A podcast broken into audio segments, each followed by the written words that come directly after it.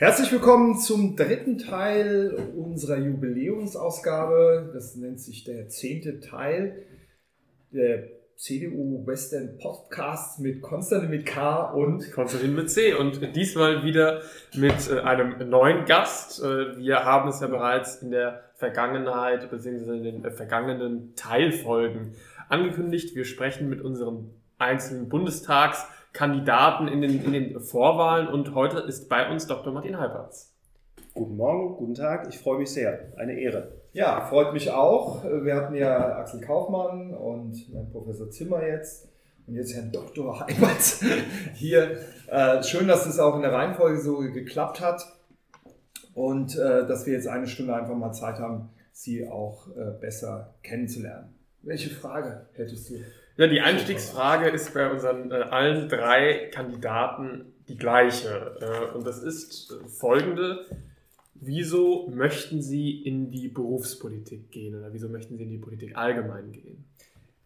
Ich hatte eigentlich mit der Politik abgeschlossen und ähm, eine Beamtenkarriere angestrebt. Ich habe ja sehr eng mit Wolfgang Schäuble zusammenarbeiten dürfen und gesehen, wie, wie befriedigend das ist, wenn man als Beamter im Einklang mit seiner politischen Leitung dazu beitragen kann, dieses Land gut zu regieren.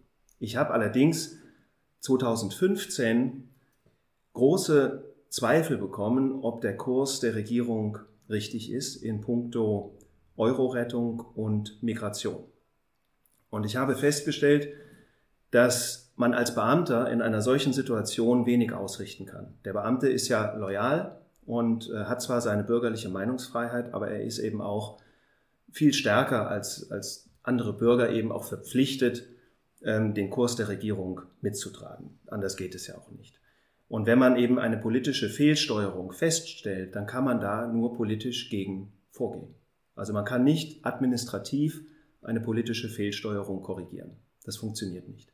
Der Beamte, der Apparat funktioniert loyal und wenn der Kurs nicht stimmt, dann läuft die Maschine trotzdem. Und äh, da habe ich mir ganz persönlich die Frage gestellt, willst du das so auf Dauer mitmachen oder suchst du nicht doch eine Möglichkeit, den Kurs selbst zu beeinflussen? Und deswegen bin ich im Grunde 2015 repolitisiert worden.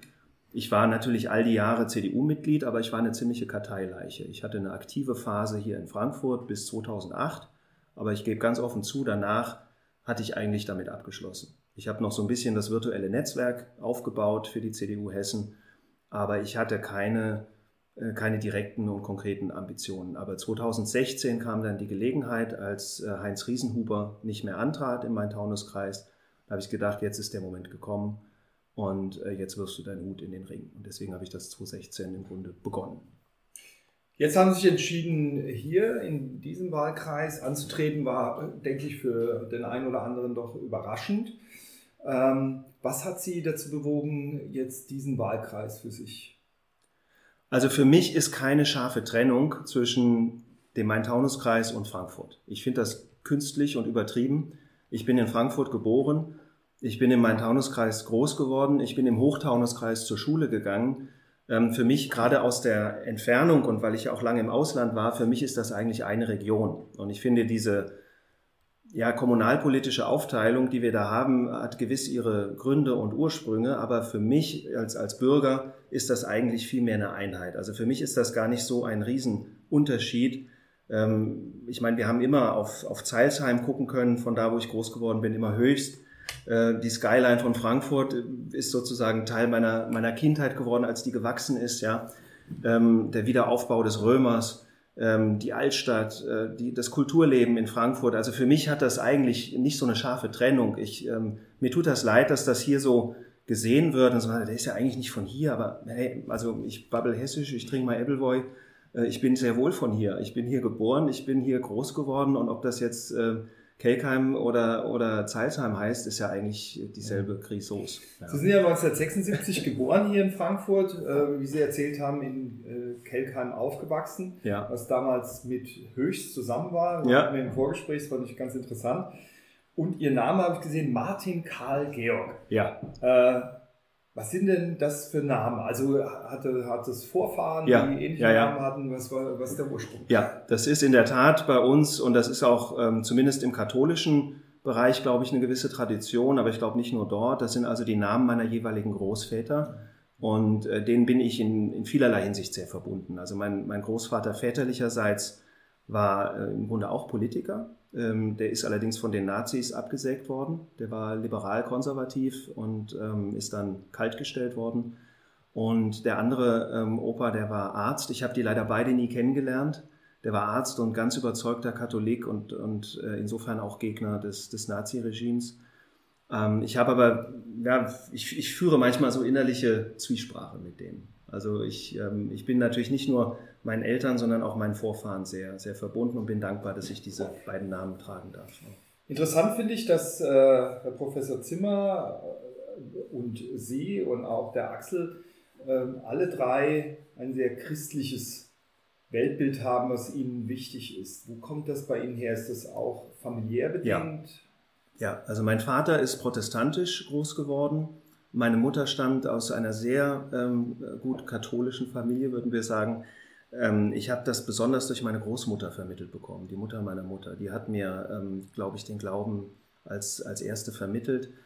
Ähm, ich war begeisterter Messdiener in Kelka-Münster beim, beim Pfarrer Stinner, der vielen Alteingesessenen hier noch was, was sagt. Das hat mich ungemein geprägt. Ich habe die katholische Schule besucht in Königstein, die Bischof-Neumann-Schule. Und ich bin einfach in diesem Gemeindeleben groß geworden und, und war immer im Glauben verwurzelt. Was bedeutet das C noch in der CDU? Das frage ich mich auch. Also das ist ein, äh, eigentlich ein enormer Anspruch. Ich will das für andere nicht vorgeben. Für mich bedeutet das, dass man als Partei natürlich immer versucht, die Macht zu erringen. Es geht um Macht. Wir reden heute immer von Gestalten, aber der wahre Begriff ist, es geht um Macht. Aber wir wollen die Macht erringen und gebrauchen, mit einem christlichen Anspruch. Und das heißt für mich eben nach der christlichen Staatslehre, Augustinus insbesondere, wir sind verpflichtet dem Bonum Commune, dem Allgemeinwohl. Und das Bonum Commune ist dasjenige des Volkes, für das wir Verantwortung tragen. Das heißt also, wir sind nicht verpflichtet dem Allgemeinwohl der gesamten Welt, weil wir keinen Weltstaat haben, sondern wir sind verpflichtet dem Allgemeinwohl der deutschen Volksangehörigen im weitesten Sinne. Also so wie das Volk eben rechtlich definiert ist. Aber diesem Allgemeinwohl sind wir verpflichtet. Äh, und wir haben dazu ein Rüstzeug aus der christlichen Staats- und Soziallehre, das eigentlich seinesgleichen sucht. Wir haben das christliche Menschenbild, welches direkt äh, überführt in Toleranz und Fairness. Ähm, es bewahrt uns davor, Dinge allzu weltlich zu sehen ähm, und, und auch zu viel Angst zu haben, meinetwegen jetzt bei Corona, ähm, geht es wirklich am Ende doch darum, wie Schäuble es auch gesagt hat, wir, wir müssen schauen, dass der Schutz des Lebens nicht wichtiger wird als das Leben selbst. Das kann man zurückführen auch auf das christliche Menschenbild und auch eine Portion Gottvertrauen. Wir haben die, die katholische Soziallehre, ähm, die sehr stark die CDU geprägt hat. Wir haben aber auch eine, eine starke christliche Basis in allen ähm, Entwicklungen der sozialen Marktwirtschaft und natürlich dem Eigentumsbegriff, die Bedeutung des Privaten und so weiter.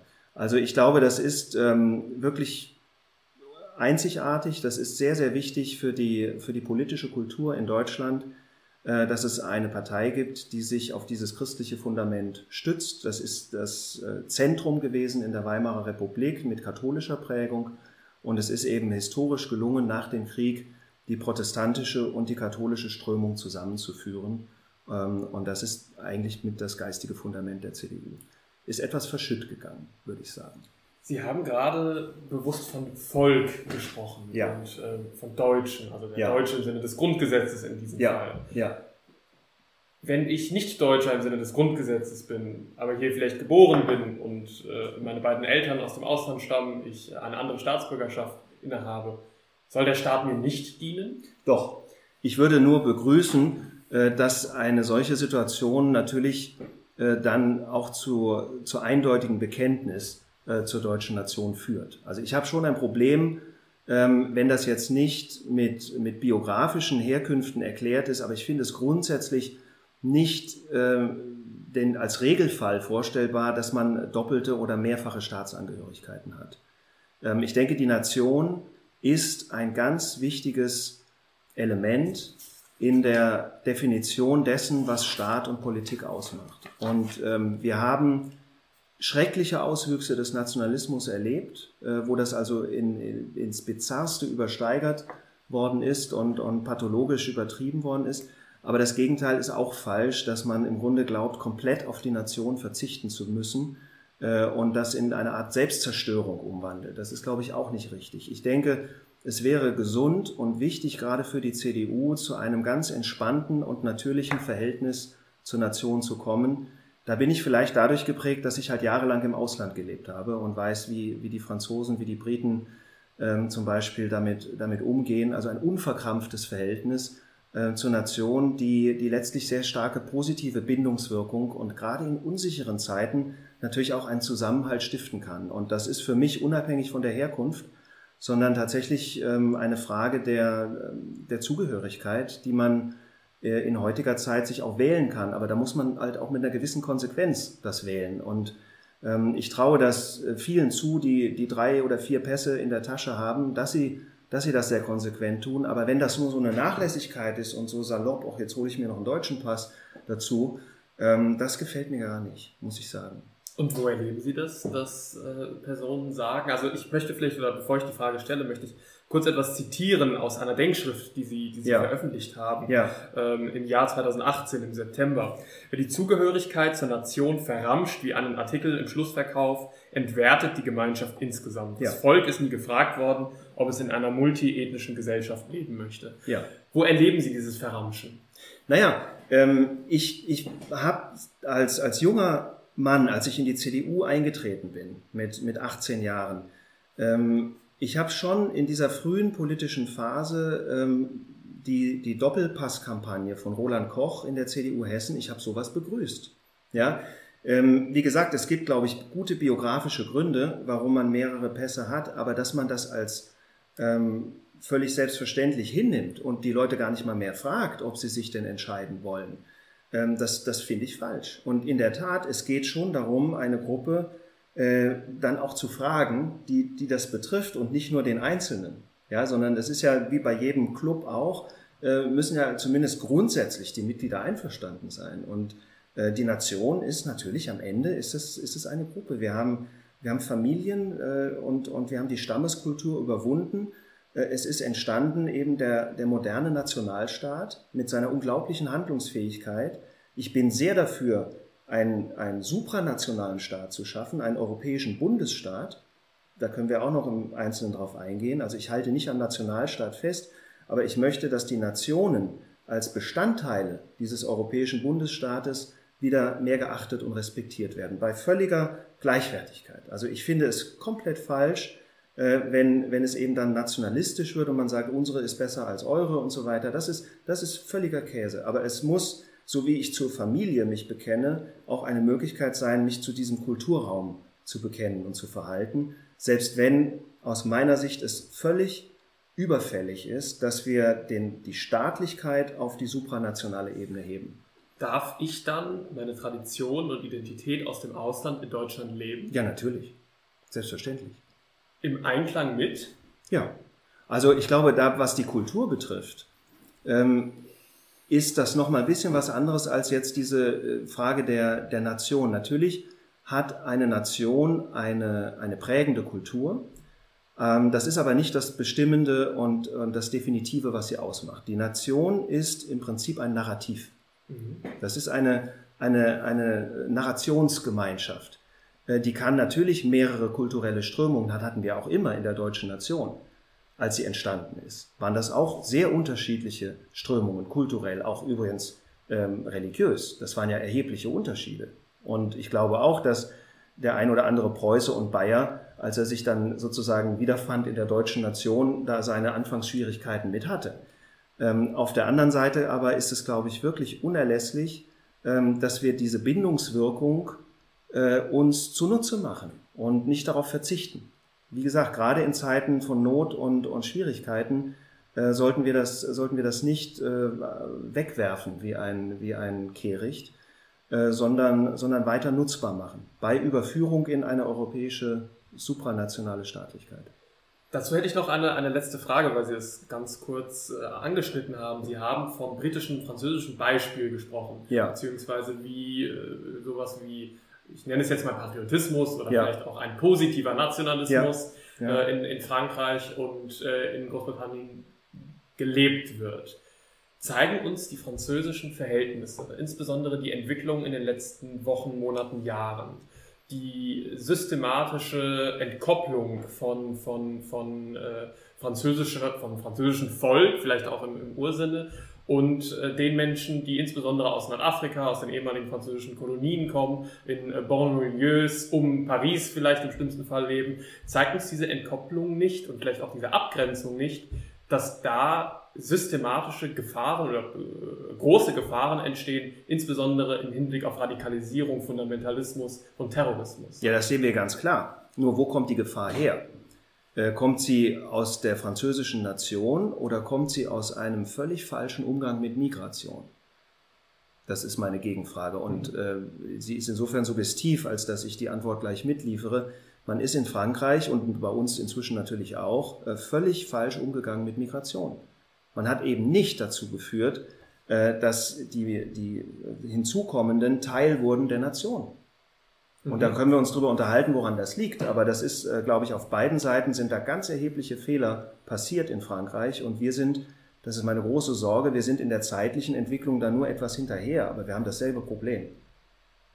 Ich bin, äh, da bin ich ein bisschen überrascht, weil Frankreich ja äh, geschichtlich anders liegt. Äh, Die Kolonien, wenn wir Algerien sehen, 1954, es waren noch zwei Departements in dem Sinne, die Hakis, die dann nach Mhm. Frankreich gekommen sind, die äh, die französische Armee auch unterstützt haben.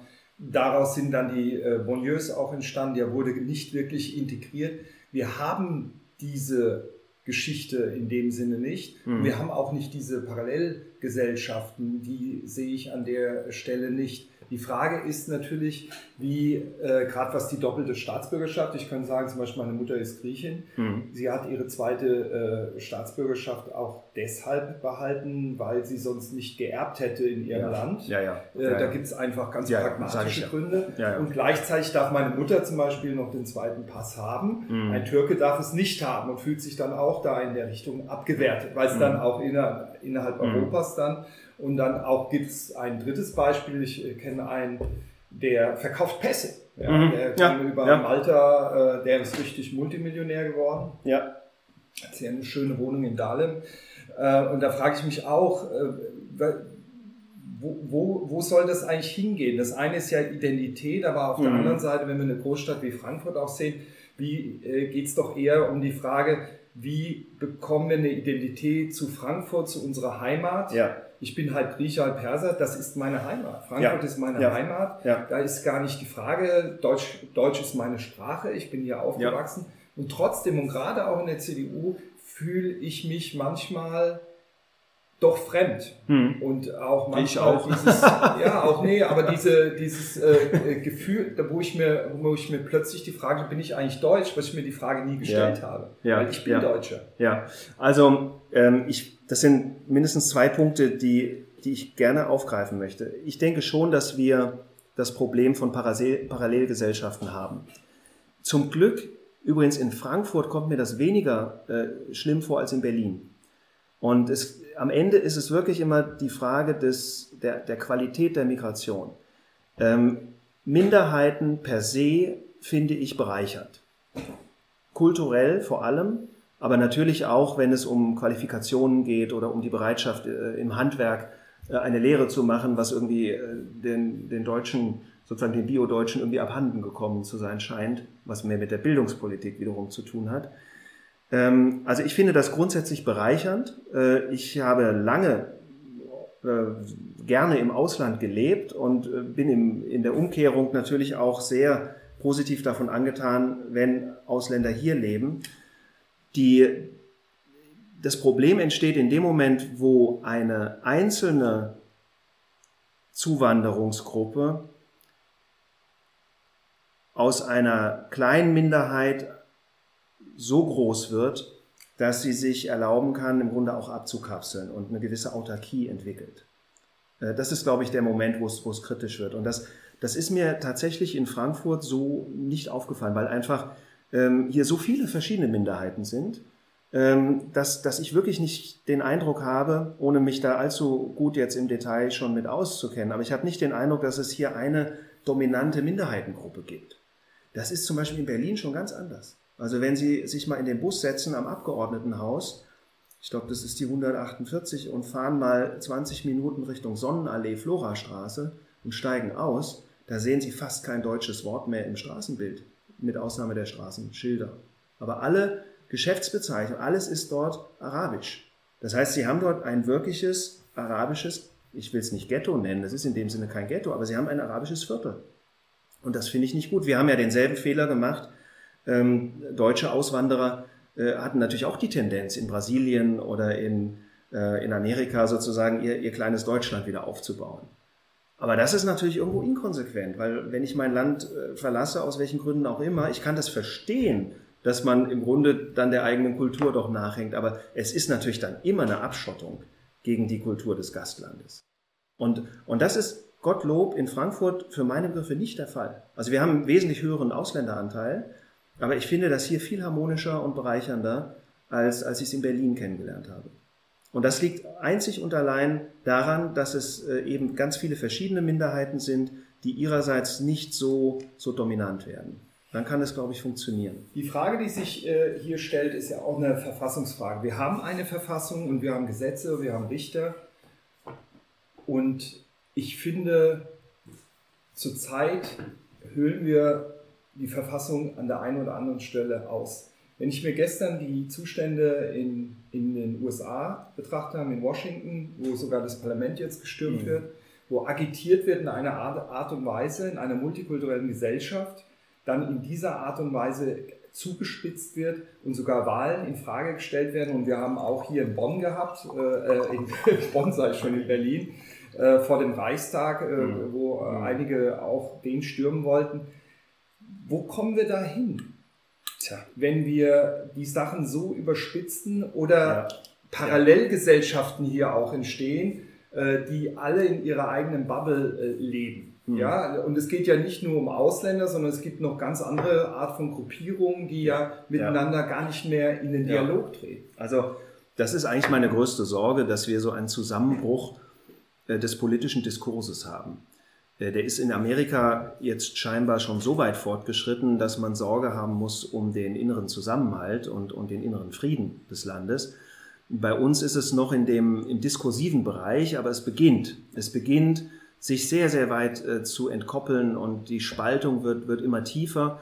Und ähm, mir ist wichtig, äh, hier die Verantwortung bei allen Beteiligten zu sehen. Also ich würde äh, insbesondere der, der politischen Linken vorwerfen, äh, ihren Teil auch dazu beizutragen, zu dieser Verschärfung des Konfliktes, weil man einfach ähm, Positionen, wie ich sie vertrete, die also ähm, gang und gäbe waren, die, die sozusagen originär 100% CDU-Positionen waren, natürlich inzwischen diffamiert und sagt, also das, was sozusagen die, die Mitte-Rechts-Position wird als rechtsradikal diffamiert. Und dann haben sie natürlich sofort eine gewisse Radikalisierung. Also da muss ich dann tief Luft holen und, und mich selbst zusammenreißen, dass ich nicht mein Gegenüber genauso behandle. Ja, ähm, ich hoffe, das gelingt mir in den meisten Fällen, aber ich kann, ich kann es auch verstehen oder muss davon ausgehen, dass es manchen eben nicht gelingt und dann, und dann schaukelt sich das hoch. Ja, zum Streit gehören, gehören immer zwei und das ist ein ganz, ganz schweres Problem, zumal natürlich die eine Lesart inzwischen sehr dominant geworden ist. Die hat sich eben diesen Marsch durch die Institutionen äh, zum Ziel gesetzt und der ist gelungen. Es ist inzwischen einfach so, dass die 68er Generation komplett dominiert. In den Medien, in der Kultur, äh, in, in, inzwischen natürlich auch in, in, der, in der Verwaltung teilweise, in der Politik. Ähm, und, und dieses Schlachtfeld ist, äh, dieses ideologische Schlachtfeld ist inzwischen natürlich ähm, auch und insbesondere eben in der, in der CDU im Gange. Wir haben, wir haben natürlich innerhalb der CDU auch einen Richtungsstreit. Und das beantwortet übrigens eine Frage, äh, die Sie mir am Anfang noch gestellt hatten, warum ähm, ich mich jetzt für Frankfurt entschieden habe. Ich finde es hier an dem Kandidatenprofil sehr wichtig, dass wir, dass wir diesen Richtungsstreit eben auch in Frankfurt austragen. Fair und als politischen Kampf und eben nicht radikal und diffamierend und persönlich und unter der Gürtellinie, sondern dass wir hier in Frankfurt zeigen, wir können diesen Richtungsstreit innerhalb der Partei und dann je nachdem, wer nominiert wird, eben auch innerhalb des Systems, können wir das austragen, ohne uns hier die Köpfe einzuschlagen. Wie kann es eigentlich sein, dass Sie so für die AfD auch interessant waren? Ich habe auch in Ihrer Biografie gelesen, dass, äh, dass Sie da auch für Ämter äh, gesehen wurden, wenn ja. Sie sagen, Sie sind Mitte rechts. Ja. Ähm, kann ich mir nicht vorstellen, dass die AfD äh, Sie besonders spannend fand. Wie, also das, müssen, das müssen Sie die AfD fragen, warum die mich interessant fanden. Also ich denke, ähm, ich habe einen guten Ruf in Berlin als, als Verwaltungsprofi. Ähm, das äh, ist eine gute Schule bei, bei Wolfgang Schäuble. Ähm, und ähm, ich habe gewisse Kompetenzen äh, in Bereichen Europa und, und, Finanzen. Warum die das jetzt interessant fanden? Gut, die haben, ähm, die haben natürlich auch die große Not damals gehabt und bis heute nicht gelöst, äh, wie sie ihren Fraktionsstab aufbauen sollen. Äh, und das braucht Profis. Also ich glaube, die haben schlichtweg Schwierigkeiten, Profis zu finden. Und ich bin in der Hinsicht bin ich Profi. Ja, und die haben halt geguckt, ob sie einen Profi finden, äh, mit dem sie halbwegs irgendwie in, ins Gespräch kommen können. Und das war ja mein, mein Fehler, dass ich sozusagen auf dieses Gespräch zunächst mal eingegangen bin, bis Aber mir klar wurde. Wie stehen Sie denn zur AfD? Was ich ja spannend finde, ist ja nicht nur, dass die auf der rechten Seite, sondern auch gern auch bei Putin auf dem Schoß sitzen, ja. auf der anderen Seite. Ja. Das finde ich schon sehr bedenklich, muss ja, ich sagen. Ja, ich auch. Also ich sage ja, das ist mein, ähm, es war der zweitschwerste Fehler meines Lebens und das meine ich mit vollem Ernst. Das ist nicht nur ein Witz. Ähm, ich habe diese Gespräche geführt, man ist an mich herangetreten. Also meine Idee war das nicht, ähm, aber man ist an mich herangetreten. Und ich habe zu dem damaligen Zeitpunkt, das war auch noch lange bevor Gauland sagte, der Nationalsozialismus sei ein Vogelschiss, der deutschen Geschichte. Also wenn das vorher gefallen wäre, wäre ich überhaupt nicht im Traum auf die Idee gekommen, mit den Leuten zu reden. Aber ich habe im Grunde sehe ich ähm, einen, auch innerhalb der AfD einen, einen Richtungskampf und dort eben nicht zwischen Mitte rechts und Mitte links wie bei uns in der CDU, sondern dort ist ein Richtungskampf im Gange zwischen, zwischen Mitte rechts und ganz rechts. Also da sind ehemalige CDU-Leute und ehemalige CDU-Positionen, äh, die sich aber jetzt immer stärker äh, unterlegen sehen einer Gruppierung, die eigentlich in die NPD gehört hätte. Die haben also ganz enorme Fehler gemacht im Aufbau, äh, Leute reinzulassen, die eigentlich lupenrein NPD sind. Und, und diesen Richtungskampf, ich weiß nicht, wie er ausgehen wird, vielleicht führt er auch zu einer Spaltung der AfD, aber ich habe natürlich zum damaligen Zeitpunkt gedacht, vielleicht kannst du beitragen, dass eben Mitte rechts innerhalb der AfD gewinnt und damit eine Opposition moderat und vernünftig entsteht, äh, wie sie die CDU eigentlich verdient. Also es war im Grunde, mein, mein Bemühen war immer gerichtet auf die CDU. Ich möchte, dass die CDU äh, das Lager Mitte rechts bedient. Das ist, das ist eigentlich mein Ziel. Und ich war aber so verzweifelt über die CDU, dass ich äh, tatsächlich gedanklich und als, als inzwischen als schweren Fehler das empfinde, dass ich gedanklich damit, äh, damit gespielt habe. Ja. Ob man da sind Sie ja auch Mitglied der Werteunion geworden. Ja. Wofür steht eigentlich die Werteunion? Also die steht eigentlich für denselben Versuch, dass man sagt, äh, dass das Mitte-Rechts-Spektrum hat immer zur CDU gehört und das soll wieder besetzt werden. Und das ist im Grunde der verzweifelte Versuch, also was Sie, was Sie an, an meiner politischen äh, Irrwegen festmachen können, ist der verzweifelte Versuch von außen und von innen, die CDU wieder äh, zu einer Kraft zu machen, die eben nicht nur, aber auch als Volkspartei Mitte rechts abdeckt. Und ich glaube, das ist übrigens auch, was in Amerika schiefgegangen ist. Ähm, eine funktionierende Demokratie braucht eine vitale bürgerliche Kraft. Stichwort Mitte rechts. Wenn das nicht vorhanden ist, wenn das platt gemacht wird, äh, dann, dann entstehen pathologische Zustände. Und die USA sind da weit fortgeschritten und wir sind äh, leider auf dem, auf dem besten Wege, dass auch, äh, dass es sich pathologisiert. Ja, dieser Trump, der kommt ja nicht von ungefähr. Das ist, das ist ein Unfall und eine Pathologie, die entsteht, wenn man Mitte rechts kaputt macht. Vielleicht können Sie uns, weil wir viel über, oder Sie viel, die Begrifflichkeit Mitte rechts nutzen, einmal in drei Worten darlegen, ich weiß, es ist nicht ganz einfach, für was sie stehen. Oder vielleicht auch äh, damit äh, verknüpfend, was Mitte rechts für sie ist. Die drei Worte wären Europa, Wirtschaft konservativ. Europa, Wirtschaft, konservativ. Wofür steht, wenn wir vielleicht mal von rechts äh, wegkommen und uns über konservativ unterhalten, äh, wenn das gestattet ist?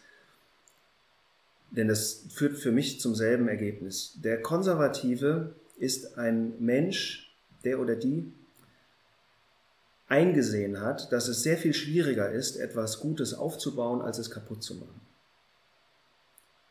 Das ist meine, mein Urquell meines, meines Konservatismus.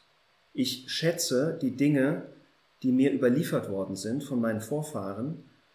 Ich schätze das, was aufgebaut worden ist, insbesondere das, was hier nach dem Krieg aufgebaut worden ist, aber natürlich auch die Kulturgüter von, von früher. Und ich bin skeptisch, ob alles immer besser ist, bloß weil es neu ist. Das ist im Grunde die ganz einfache Haltung, die ich übrigens auch in der Kirche vertrete. Ich bin inzwischen also ein, ähm, ein, ein großer Liebhaber geworden, auch der, der tridentinischen Messe äh, in, der, in der katholischen Kirche, weil ich einfach denke, dass gewisse Reformen oft in einem Übereifer erfolgen und dazu führen, dass Dinge zerstört werden, die erhaltenswert waren und die nicht ersetzt werden durch etwas Besseres. Ich würde gerne mal eine, eine äh, zugegeben provokante Frage stellen. Ja. Ähm, inwiefern unterscheidet sich die Christdemokratie oder die Idee des Christdemokratischen, der christlichen Soziallehre, der katholischen Soziallehre von der Idee des politischen Islams? Das ist eine sehr gute Frage. Ich kann den politischen Islam eigentlich sehr gut verstehen. Nur mit dem einzigen Unterschied, dass ich sage, der hat hier nichts zu suchen. Wir haben unser religiös definiertes Bewusstsein als Christen und wir sind in der Lage, das in einen politischen Prozess einzubringen. Mit dem ganz großen Unterschied zum politischen Islam, das, da, da liegt der Unterschied. Also die Gemeinsamkeit ist, dass wir religiöse Menschen sind die daraus auch ihr, ihr Weltbild ableiten und natürlich auch ihre Sicht auf den Staat und die Politik. Der Unterschied ist der, dass eben im Zuge der Aufklärung in Europa und im Westen allgemein die Einsicht gewachsen ist, dass es besser wäre, nicht aus der Religion heraus, beziehungsweise sogar als Kirche oder wie auch immer, als Religionsgemeinschaft Politik zu machen. Wir haben in der Aufklärung sehr mühsam. Gelernt, Staat und Religion zu trennen. Das ist äh, in unterschiedlicher Weise passiert, also in Frankreich ganz anders als bei uns, aber ich würde sagen, dass das ist ein definitives und ein sehr wichtiges, definitives Moment für ganz Europa und, und den Westen insgesamt, dass wir sagen, wir haben diese laizistische Grundauffassung, dass die Religion Privatsache ist und ich als Christ Politik mache, aber nicht christlich versuche sozusagen den ganzen Staat zur Kirche zu machen und umgekehrt. Und das ist das Problem im Islam, dass sie diesen, diese Einsicht bisher nicht gewonnen haben. Für die, wenn ich sie richtig verstehe, ist der Staat im Grunde ein Werkzeug der Religion. So wie, wie wir das im Mittelalter ja auch hatten. Ja, die, die, das Heilige Römische Reich deutscher Nation äh, der Papst und der Kaiser äh, und, und beide sozusagen mit ihrer Aufgabenteilung äh, vertreten das, das Christentum und kämpfen also für die heiligen Städten und so weiter und so fort. Also diese, diese Verquickung, die haben wir gelöst in einem sehr schmerzhaften Prozess, der lange gedauert hat in Europa.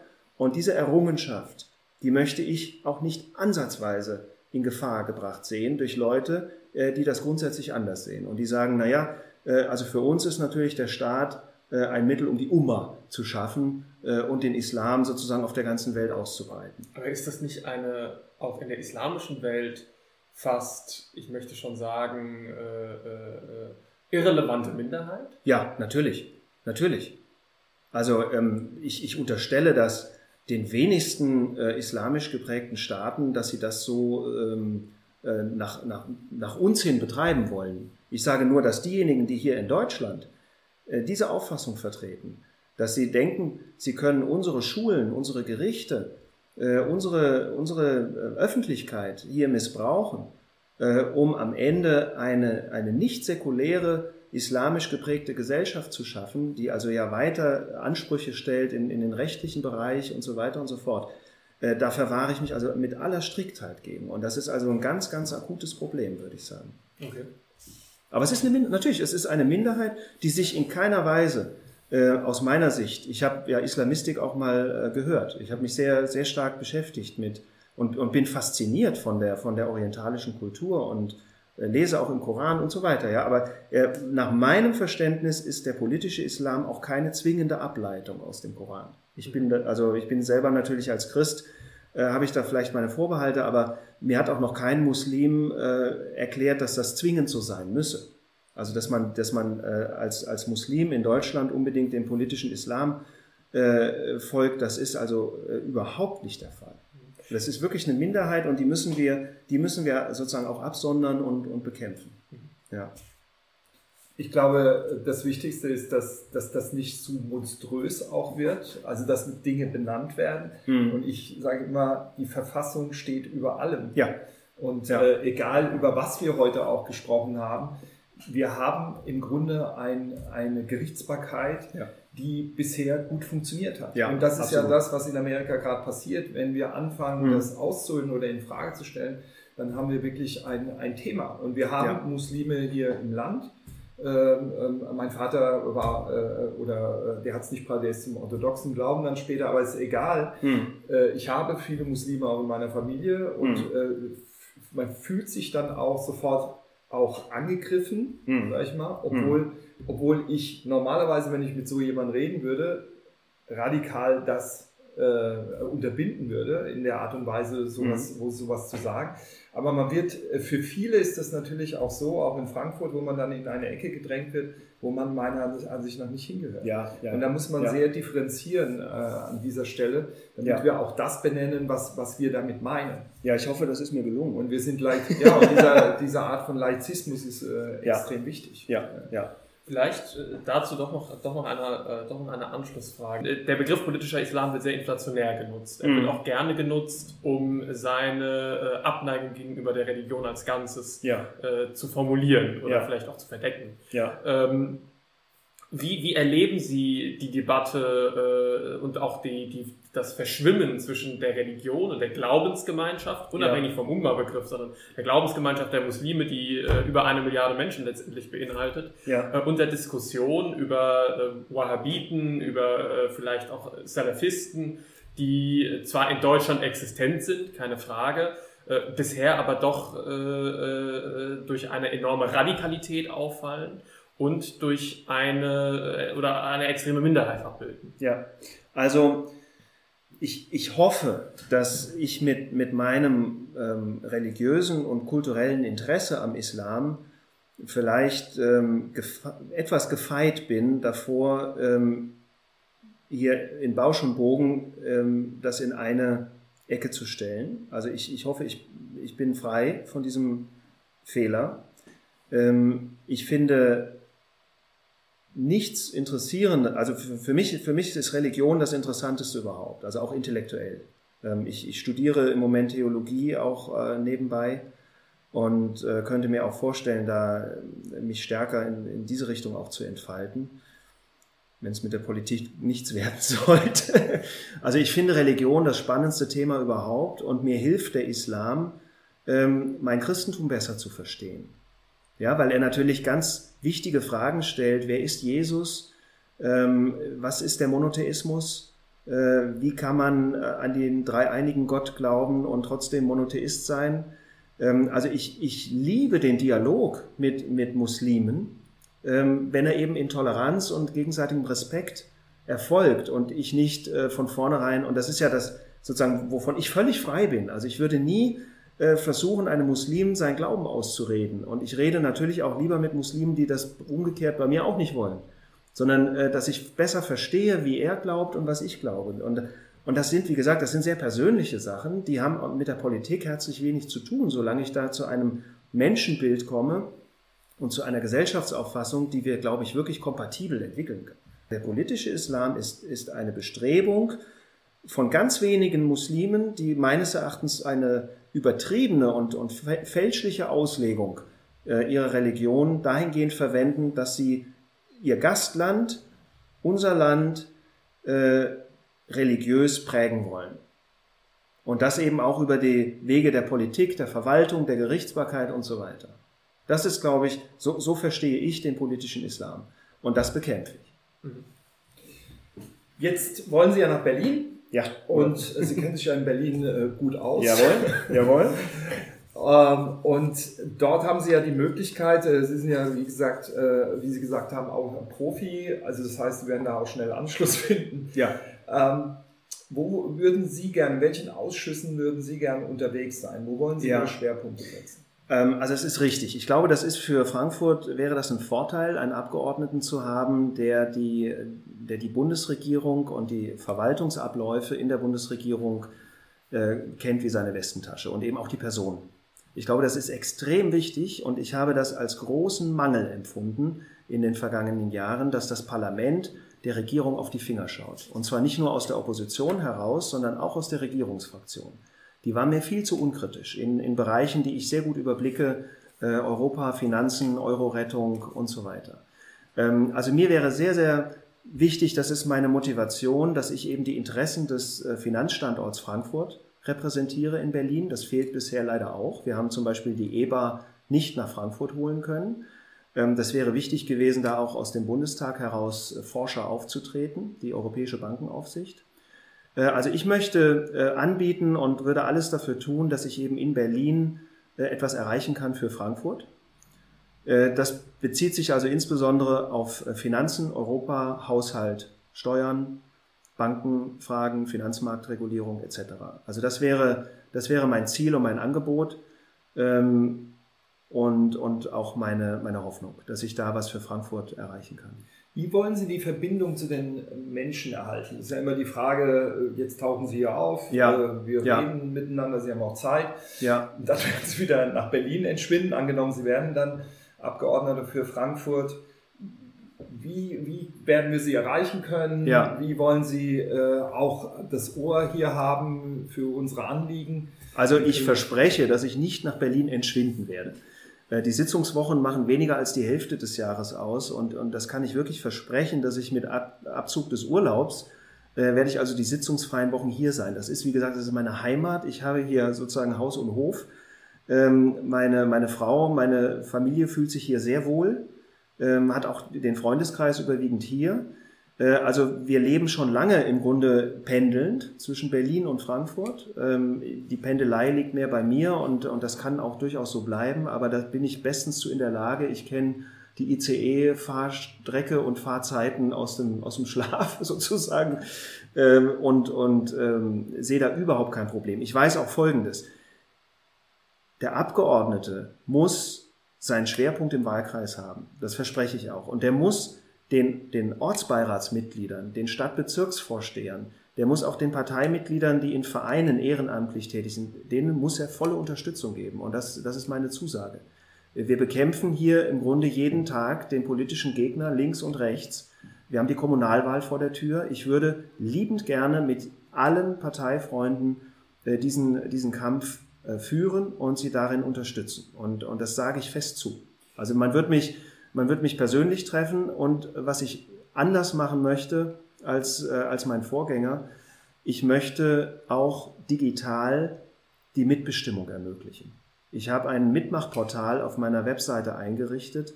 Äh, das soll in Zukunft dann eben exklusiv den Parteifreunden im Wahlkreis zur Verfügung stehen, sodass sie eben, dass, dass ich nicht nur hier an Ort und Stelle ähm, mithelfe in der, in der politischen Auseinandersetzung in Frankfurt, sondern dass die Parteifreunde aus Frankfurt auch die politische Willensbildung in Berlin mitbekommen und mit beeinflussen können. Das ist der Zweck dieses Mitmachportals und das ist, glaube ich, ein ganz innovatives Angebot, gerade an die Jüngeren. Glaube ich, ich habe das festgestellt, dass die jüngeren Parteifreunde doch noch eher den Anspruch haben, diese politische Willensbildung auch tatsächlich, dafür geht man doch in die Partei. Ja. Wie, wie sehen Sie das eigentlich zwischen Stadt und Land? Äh, mir kommt immer die CDU vor wie so eine Landpartei. Mhm. In den Städten wird sie immer schwächer, mhm. mein Eindruck. Mhm. Wie, wie wollen Sie das äh, auch gestalten, dass, dass sag ich mal, die, die Großstädte untereinander auch stärker ja. auch zur Geltung kommen, auch in der Bundesregierung? Also das, das ist ein ganz einfaches Rezept. Wir müssen unsere Basis mobilisieren. Die Basis in der Partei und in der Wählerschaft. Und da gucke ich einfach auf die nackten Zahlen. Wenn wir schauen, was 2017 bei der letzten Bundestagswahl passiert ist, da haben wir einen erheblichen Einbruch unserer Wählerschaft zu verzeichnen. Ähm, es ist ähm, leider so, dass eine ganze Menge sind halt gar nicht zur Wahl gegangen. Äh, und von den anderen, die, die also zu anderen Parteien übergelaufen sind, ist also der, der weitaus größte Teil ist zur AfD und zur FDP gegangen. Hier in naja, die Grünen, also wenn wir die letzte Europawahl hier auch sehen, brechen hier auch im Westen sehr stark ein. Richtig. Aber ich habe mir die Wählerwanderung zur Bundestagswahl angeschaut. Da hatten wir vergleichsweise wenig Überläufer zu den Grünen und extrem starke Verluste Richtung FDP und AfD. Und ich mache jetzt im Grunde das Angebot für die, für die Bundestagswahl, äh, dass ich sage, diese Leute holen wir ganz sicher zurück. Und wir mobilisieren auch die, die Nichtwähler. Weil wir werden natürlich ein starkes Profil äh, aufsetzen, wenn, wenn ich nominiert werde. Das ist sozusagen klare Kante. Äh, und das mobilisiert sowohl die Basis als auch die, die Wähler. Das heißt, wir gewinnen die Wählerschaft zurück ich würde mich freuen, wenn auch diejenigen äh, mich wählen, die, die zu den Grünen übergelaufen sind, weil ich äh, eigentlich vollen Rückhalt habe zu, zu der klimapolitischen Wende. Ich habe nur meine ökonomischen Fragezeichen. Ähm, allerdings denke ich, ist unser Potenzial eben hier im Innenstadtbereich äh, Richtung FDP geschwächt worden und in den westlichen Gebieten Richtung AfD. Und, und die Leute sind nicht verloren. Also die kriegt man, glaube ich, wirklich zurück, wenn man ein überzeugendes Angebot macht. Das ist jetzt vielleicht noch nicht die große allgemeine Frage über die Großstadtpartei CDU, aber es geht ja erstmal darum, die, die Wahl zu gewinnen. Und da rede ich von der Kommunalwahl und auch von der Bundestagswahl. Ich würde mich freuen, wenn es klappt noch mit der Nominierung im Februar, weil ich dann eben auch äh, zeigen kann, was, äh, was geht. Also was halt hier im Kommunalwahlkampf möglich ist. Ich habe ein ganz tolles Team. Wir haben, glaube ich, sehr viel auf die Beine gestellt. Da kommt jetzt demnächst auch noch eine Reihe von, von Videos dazu ähm, und wir sind, glaube ich, wirklich in der Lage, auch unter digitalen Bedingungen äh, hier zu agieren. Ich würde das sehr, sehr gerne in den Dienst der Partei stellen, schon für die Kommunalwahl und dann also äh, bei der Bundestagswahl halt wirklich auch Vollgas geben. Ja. Welche Ziele würden Sie gerne verfolgen, wenn Sie in den nächsten Deutschen Bundestag gewählt werden? Welche konkreten Ziele hätten Sie dort? Ähm, wir werden große Probleme wieder erleben im Bereich der Währung, Wirtschafts- und Währung. Und mein, mein oberstes Ziel äh, dahingehend wird sein, diese, diese Probleme zu lösen hin zu mehr, zu tieferer Integration. Ich bin also ein Anhänger des, des Europäischen Bundesstaates und ich glaube, das, was wir falsch gemacht haben in der bisherigen Euro-Rettung, ist, dass wir äh, uns nicht erlaubt haben, diesen, diesen nächsten Schritt weiterzudenken. Die institutionelle Ausformung der Europäischen Union ist unzureichend und sie wird ähm, einen Inflationsschub zum Beispiel äh, oder eine überbordende Staatsverschuldung infolge von Corona wird das jetzige System nicht verkraften. Wir kommen, äh, wir kommen wenn es so weitergeht, wie, wie es im, sich im Moment abzeichnet, wieder in eine Währungs- und, und Finanzkrise. Und äh, ich, ich denke, das wird sehr vordringlich sein, darauf zu achten, dass es diesmal ähm, begleitet ist von einer integrationspolitischen Strategie. Das ist sozusagen die ganz große Hausnummer. Ja, die EBA kriegen wir jetzt nicht mehr nach Frankfurt, der, der Drops ist gelutscht, sozusagen die, ähm, die Fußnoten äh, werden wir jetzt nicht mehr äh, tarieren, aber ich glaube, dass in dem Bereich, in dem ich mich halt sehr gut auskenne, Wirtschaft, Währung und Finanzen, äh, dass es da krachen wird. Äh, und das hat, äh, das hat natürlich auch einen Bezug zu Frankfurt ähm, in Verbindung mit Brexit. Ich werde sehr stark darauf achten, dass wir wirklich ähm, schauen, dass wir, dass wir möglichst ungeschoren da durchkommen oder vielleicht sogar ein paar Vorteile davon haben. Also ich, ich sehe insbesondere im Brexit-Bereich, für den ich zuständig war, äh, im Finanzministerium, sehe ich auch noch äh, viel stärkere Möglichkeiten für Frankfurt was zu tun. Also Stichwort Passporting, Restrictive Passporting, also das heißt, dass wir wirklich dann auch reden mit den Banken in London, die, die verlagern müssen äh, und ihnen ein paar gute Punkte geben, warum sie vielleicht nicht nach Dublin oder Paris gehen, sondern nach Frankfurt. Da möchte ich mich auch direkt für einsetzen. Also ich, ich kenne das Geschäft, ich bin da auch parkettsicher, kann in London entsprechend auch auftreten und, und da vielleicht einiges tun, was halt bisher leider auch nicht, nicht passiert. Aus der, aus der Frankfurter Abgeordnetenschaft. In jedem Anfang wohnt ein Zauber, so wird es auch sein nach der Merkel-Ära, wahrscheinlich mit den Grünen auch zusammen. Wie glauben Sie, wird sich das gestalten können? Also auf was freuen Sie sich? Also ich kann mir eigentlich gut vorstellen, mit den Grünen äh, zusammenzugehen. Ich möchte sie aber davor hart bekämpfen. Fair, fair, aber hart. Ja? Ähm, ich möchte die stellen äh, an den Punkten, wo sie, äh, wo sie keine guten Argumente haben. Und das ist im Bereich Wirtschaft ist das der Fall, aber auch in der Frage Migration und, und Zusammenhalt der Gesellschaft und, und der Nation. Also da, da werde ich hart gegen sie angehen. Ähm, aber ich glaube, wenn wir uns ordentlich gezofft haben, äh, dann können wir auch gut zusammenfinden. So ein bisschen wie in Österreich. So stelle ich mir das vor. Also wenn ich auf Österreich blicke, äh, habe ich eine gewisse Hoffnung, dass das eigentlich ganz gut werden kann. Ich würde es nicht gerne so windelweich machen, wie das bisher hier, hier in Hessen läuft, wobei das in der Landespolitik auch nicht so schlimm ist. Ich glaube, auf der Bundesebene haben wir viel härtere Konfliktfelder mit den Grünen. Ähm, aber wenn wir das äh, sortiert haben, und dazu brauchen wir ein starke, starkes Wahlergebnis, ja? die, die Grünen dürfen nicht zu stark werden. Wir wollen gerne mit denen regieren, aber wir dürfen, glaube ich, nicht jetzt im Vorfeld den Fehler machen und schon kuscheln und umarmen und nachher werden die so stark, äh, dass sie, dass, sie, dass sie uns unser letztes Hemd wegnehmen. Das hat die SPD ja jetzt schon. Die SPD konnte uns wirklich jetzt erpressen bei der letzten Regierungsbildung. Was ja. der Kurz ja sehr geschickt macht, Ja. ist, dass er, Ja, äh, sag ich mal, Schwerpunkte setzt, was die ÖVP an Stärken hat, So, dürfen die ausspielen ganz genau. und die Grünen dürfen ihre Stärken ausspielen. Ich sag mal, ganz- ganz das wäre genau. für uns ja was ganz Neues. ja ich sage auch, die Schwarzen sollen schwarz sein und die Grünen grün. Und dann hauen wir uns äh, ordentlich äh, und danach vertragen wir uns und das, das wird, glaube ich, toll. Das wird super. Also ich kenne viele von denen auch ähm, in Berlin. Äh, Das, das sind, ja, das sind ja gute Leute. Das, das wird schon klappen. Da bin ich ganz zuversichtlich. Ja. Was glauben Sie, wird nach der Merkel-Ära bleiben? Von Merkel. Oh, da Jetzt muss, jetzt muss ich, jetzt muss ich tief Luft holen. Also ich habe ich hab Merkel geschätzt äh, Also beim Sie Brexit. teilen sich doch wahrscheinlich das christliche Weltbild, auch wenn es vielleicht. Das, das weiß ich nicht, keine Ahnung. Ich habe sie nie gefragt zu ihrem Glauben. Ich habe sie nie äh, direkt getroffen. Ähm, also nein. Also in der Welt Ähm, wird sie sehr geschätzt, egal wo ich auf der Welt war. Ja, aber sie haben ja mich gefragt. Ja, ich habe sie da nicht getroffen. Ich bin ja nicht die Welt. ähm, ich glaube, also ich habe ich hab sehr geschätzt ihr taktisches Vorgehen in der Brexit-Krise, die ja immer sehr stark äh, innenpolitisch äh, britisch getrieben war. Da war dieses Taktieren exakt richtig. Und ich habe das auch bewundert in der Ukraine-Krise, als damals die Amerikaner wollten schwere Waffen einsetzen in der, in der Ukraine. Und das hat sie maßgeblich verhindert.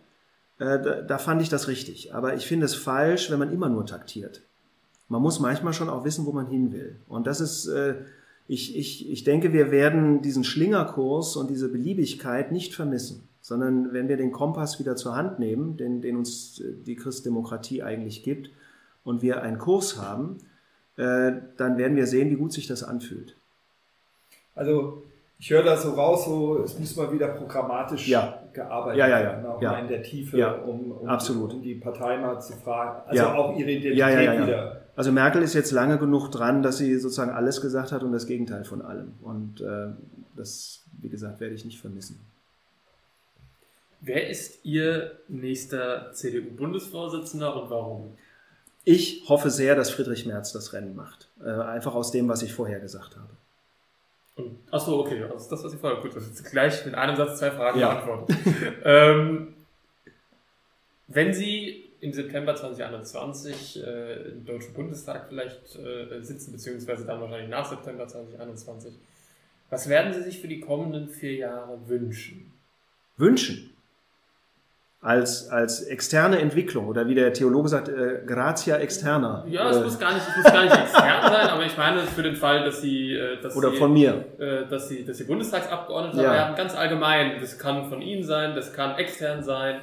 Welche Wünsche hätten Sie an, an die nächsten vier Jahre? Mein größter Wunsch ist, dass ich äh, zu pessimistisch bin, dass ich unterschätze die Selbstheilungskräfte in der CDU, dass ich unterschätze die Selbstheilungskräfte in unserem politischen System, dass ich unterschätze die, äh, die wirtschaftliche Resilienz, äh, dass ich unterschätze die demokratische Resilienz in den USA, dass also alle die Sorgen, die ich mir wirklich mache, von morgens bis abends, dass die ähm, sich als teilweise unbegründet herausstellen. Das würde ich mir sehr, sehr wünschen. Aber das politische Geschäft ist leider nicht wunschgetrieben. Und ähm, die Sorgen, die ich habe, sind wirklich sehr, sehr groß.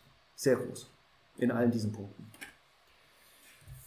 Was was werden Sie tun, äh, wenn Sie in Berlin sind? Werden Sie eher eine Wohnung haben oder ins Hotel ziehen? Was? Also das ist eine sehr persönliche Frage, aber die Delegierten haben Anspruch äh, darauf, äh, eine, eine ganz klare Antwort zu hören. Ich habe das große Glück, äh, hier in Kelkheim mein, mein Elternhaus nutzen zu können und das auch als Familie. Das ist ja ein, ein Glücksfall, ein Gnaden, Gnadenmoment. Und äh, wir sind eben auch äh, in, im Stadtrand von Berlin äh, auch wohnhaft. Das heißt, ich kann mir diese Pendelei eigentlich ideal erlauben, weil ich zwei Familienwohnsitze habe. Das ist, also ich bin sehr dankbar dafür und ich sehe jetzt da deswegen auch keine Notwendigkeit, ähm, hier in Frankfurt ins Hotel zu gehen oder in Berlin ins Hotel zu gehen, sondern ich habe zwei, äh, zwei Zuhauses. Ja. Haben Sie mit ich habe Zimmer das gemeinsam, ja. er, er da ich, gesagt hatte zu der Frage, es ist, als würde er jedem Tipp geben, einfach auch dort zu wohnen, ja. also nicht ins Hotel zu ziehen. Ja, also ich habe nicht zwei Pässe, aber ich habe zwei zu Hause. das sei Ihnen erlaubt. Eine Frage hätte ich noch. Ähm, was ja immer wieder spannend ist, was so Parteien anbetrifft, ist, dass die Grünen ja auch Impulse gegeben haben, die die CDU dann auch aufgegriffen hat, mhm. den ersten Umweltminister dann damals ja. auch ja. oder auch äh, was in, äh, auch wo wir heute stehen in dem Sinne. Ja, viele viele Ideen, die da kamen. Dann kam auch mal die Piratenpartei, mhm. ja das Thema Datenschutz, die, die, haben sich nicht etabliert in der Richtung.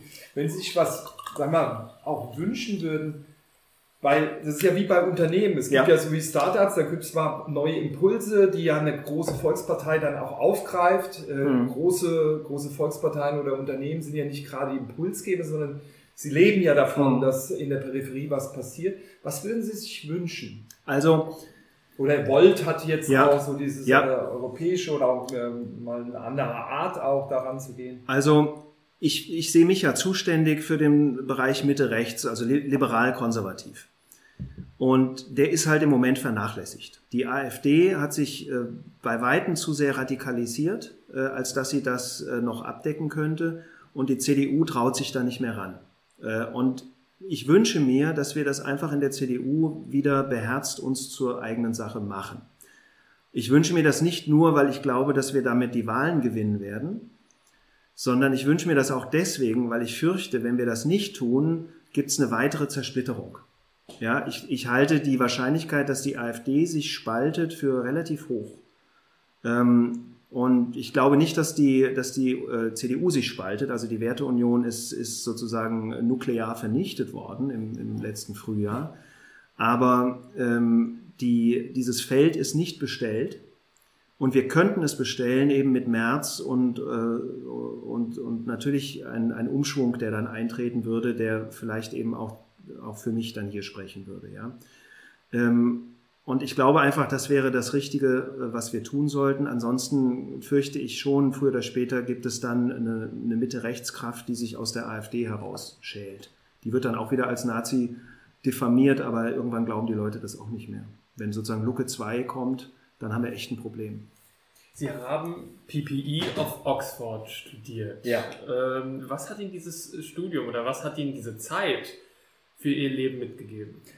Ich bin meine prägende Lebensphase im Grunde in Großbritannien gewesen. Also die, die mich intellektuell äh, und, und charakterlich geprägt hat. Ich war schon vorher äh, länger auf einer britischen Schule, kam dann aber zurück, um, um in Deutschland Abitur und Wehrdienst zu leisten, aber bin dann sofort wieder nach Großbritannien.